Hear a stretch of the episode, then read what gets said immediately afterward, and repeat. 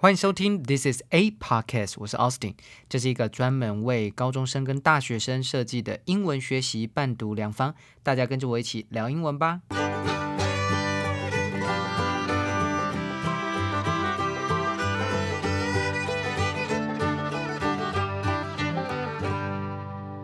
今天是七月一号，星期四。今天的每日一字是 indict，当做动词是控告、起诉的意思。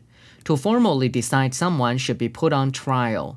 我们来看来自 NBC 的例句：Grand jury indicts the Trump organization and its chief financial officer Alan Weisselberg on tax crimes, led by New York Attorney General's office。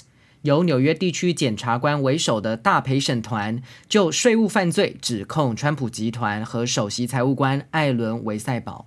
Indict 这个字呢，从拉丁字首 i n 或 e n 代表进入的意思，以及拉丁字根 dicare 代表说话的意思，两者结合而来。同样字根的单字还有 dictate d i c t a t e dictate 指使、强制规定；predict p r e d i c t predict 叫预告；verdict v e r d i c t 裁决。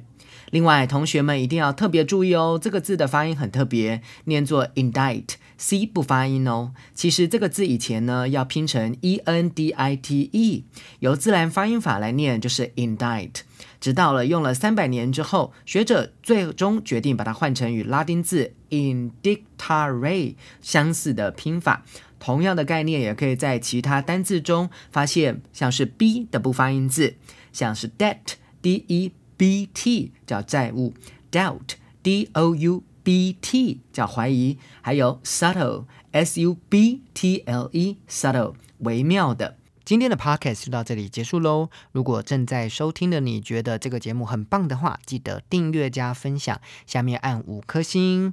记得经常收听 This is a podcast，我是 Austin，我们下次。